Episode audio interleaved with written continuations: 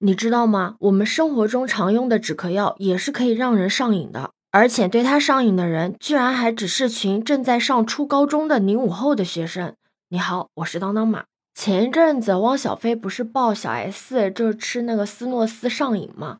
然后我就去搜了一下斯诺斯是啥，结果竟然被我搜到了右美沙芬。这个是我们经常用的止咳药嘛？但是如果你在各个平台上输入关键词“幼美加可乐”，你就会打开一个新的世界。据说啊，一旦你服下这些药片，人们感知饥饿、疼痛、焦虑的神经都会通通的被麻痹掉，只会给你带来一片祥和的寂静感萦绕在四周。是不是听上去很美好？但是你要知道，上一个能带来这些体验的药物是 K 粉，而优美沙芬就是他们找到的合法的 K 粉平替。你在某博上搜索这些关键词，就能看见到许多未成年人正在记录自己的嗑药生活。因为每个人的抗药性和身体素质的不一样，所以他们服用药物的反应也是不一样的。我在网上看到一个心路圈的人发博说，呃，刚刚第一次吃了幼美六片就昏过去了，一种濒死感，好难受，再也不 OD 了。跟你解释一下，OD 是指过量服用药物的意思。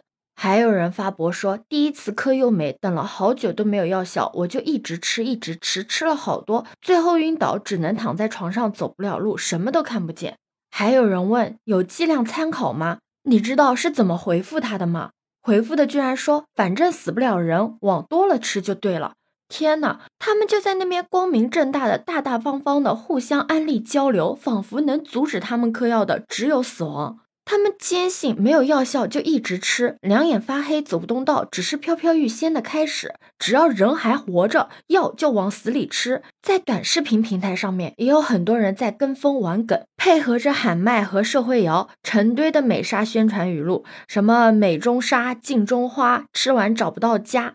这感觉就好像，如果你十三四岁还没有嗑过药，你就是书呆子、土包子，玩不起还不合群。其实我本来看到这些东西，我是不敢相信的，因为对于我来说，右美沙芬就是一个很正常的止咳药嘛，因为它见效快又特别的便宜，十块钱一盒嘛，所以呢，它也是药店的重点推荐。我不知道你有没有服用过，反正我服用过，但是呢，我没有出现过置换、麻痹神经的反应，最多呢就是昏昏欲睡。但是很多的感冒药服用之后也会有这样的一个影响，你知道吗？除了右美沙芬之外，还有很多常见的感冒药也是是可以通过化学手段提炼成真正的毒品的，像什么新康泰克、白加黑、莲花清瘟等这些药物当中，它们都含有盐酸伪麻黄碱。但是你不用慌。虽然说你只要具备本科以上的化学知识，就可以用这些感冒药制作冰毒，但这并不代表我们常吃的感冒药等同于毒品，因为一片药或者一瓶止咳水中右美沙芬含量是非常低的，仅仅能够起到缓解症状的作用。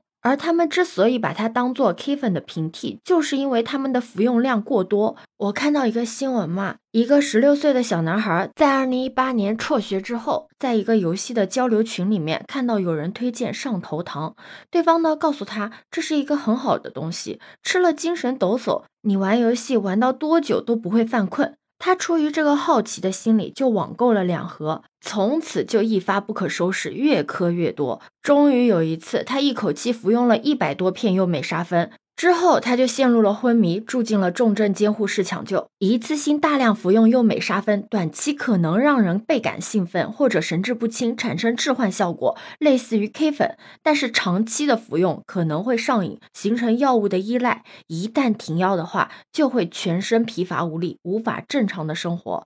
就跟大部分的毒品一样，一旦你想要追求更刺激的效果，就可能面临昏迷、死亡的严重后果。那这些风险呢，就长时间都是没有人告诉你的，也没有人会警示你。很多的青少年因为好奇，抱着一种玩一玩的态度，最后却坠入了药物滥用的深渊。据中新经纬报道，二零一六年十一月，北京高新医院戒毒治疗科收治了首位用美沙芬药物成瘾患者。自此之后呢，患者数量逐年增加，大多数都是青少年学生。在二零二一年底的时候，药监局就开始针对了右美沙芬进行了监管，将它列为了处方药，并且把说明书中的长期服用无成瘾性和耐受性的部分给删除了。可能你会说，如果限制未成年人购买，或者一刀切把这类的药物全部下架，不就可以解决这类药物上瘾的问题了吗？但这样做真的就能解决问题了吗？你今天把优美沙芬给禁了，明天说不定会出来一个其他的东西，真的要出来一个禁一个吗？就是为了禁而禁吗？我始终觉得解决一个问题的最好的方法，应该是找到它的根源，从源头上来解决。就像上瘾的本质，不仅仅是身体上的依赖，更是精神上的新瘾。它可能是一种对于无望生活的逃避的方式。从这些新闻报道中，我们不难发现，确实有一些人，他是出于猎奇的心理才开始嗑药的。但更多的人是明明知道这个东西是有害的，却还是想要通过嗑药的方式自救，排解苦闷的情绪。那除了这些行为之外，他们还会有割腕啊、跳楼等自残的行为。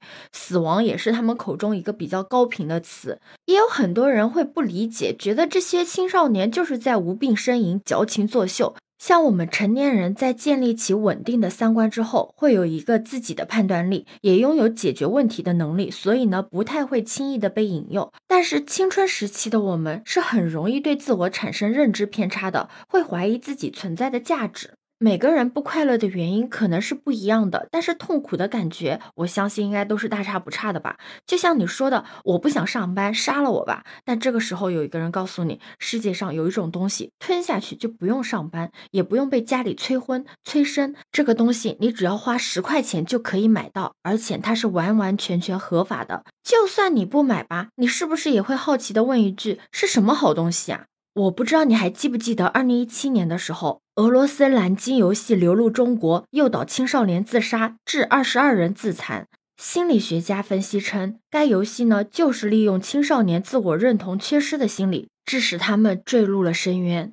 存在主义心理治疗中认为，这种认知焦虑会进而演变成死亡焦虑。一旦遇上学业上的压力和挫折，与老师、父母的分歧，就会出现自杀的念头。现在大部分的家长都普遍的不重视孩子的心理问题，甚至会觉得孩子精神有问题就是丢了自己的脸。那有些人呢，即使确诊了精神疾病，却无法承担治疗的费用，免费的心理热线也打过，但远水解不了近渴。有青少年就在网上留言说嘛，我没有跳楼的时候打过免费的心理热线，但平时发病的时候打没用，大多数家里人都不同意去看心理医生。OD 大家当然都知道这样所带来的危害，可是，在心理教育未能普及、身心安全没有得到保障的如今，大家只能靠这样来逃避现实。我看到这些文字的时候，心里真的还蛮复杂的。大部分都是看到他们嗑药的事实，对他们讽刺与谩骂嘛。但他们自己内心的声音，真的很少有被人听到。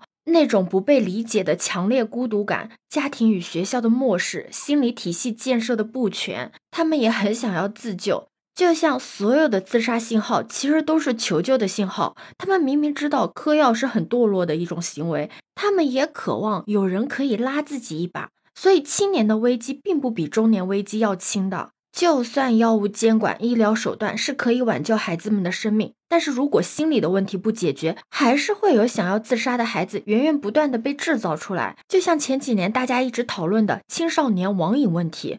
据中国青少年网络协会发布的《中国青少年网瘾报告》，我国城市青少年网民中国网瘾青少年超过两千四百万，父母都吓坏了，纷纷的把自己的孩子送入了网瘾治疗机构，寄希望于杨永信，企图通过电击和极端的体罚让孩子搬过来。但研究指出，网瘾程度越严重的青少年，未与双亲一起住或仅与父母亲中的一方一起住的比例越高。网瘾的成因是和家庭关系密切相关的，戒断行为并不能解决网瘾的问题。很多时候，我们真的要去承认，不是每一个父母都是爱自己的孩子的，很多的父母只是想要造出一个完美小孩，他们为了达成这个梦想，不靠陪伴，不靠教育，而是靠矫正。情愿去依赖一个暴力机构，也懒得和孩子去建立真正的情感连接。父母的缺席以及社会对青少年心理问题的漠视，让孩子们只能在网络上去寻找联盟。对于千禧一代来说，互联网更像是他们的父母。但就像孩子们自己说的那样，你们在这儿骂我吃药，不如去关注一下精神有问题的青少年群体。我知道我们现在没有办法去快速的改变整体的教育和制度的结构，但是我们可以先做到关爱与理解身边的青少年。那些孩子并不是无法沟通的。我看到有很多的孩子在网友表达关心之后，孩子们向他们道谢。真的，青春期的危机并不比中年危机要轻，我们一定要重视起来。世界上没有一个孩子是真的想要自杀的。对此，你有什么看法呢？可以把你的想法留在评论区哦。如果你喜欢我的话，也可以在我们常用的绿色软件搜索“当当马六幺六”，就可以找到我哦。欢迎你的订阅、点赞、收藏、关注。这里是走马，我是当当马，拜拜。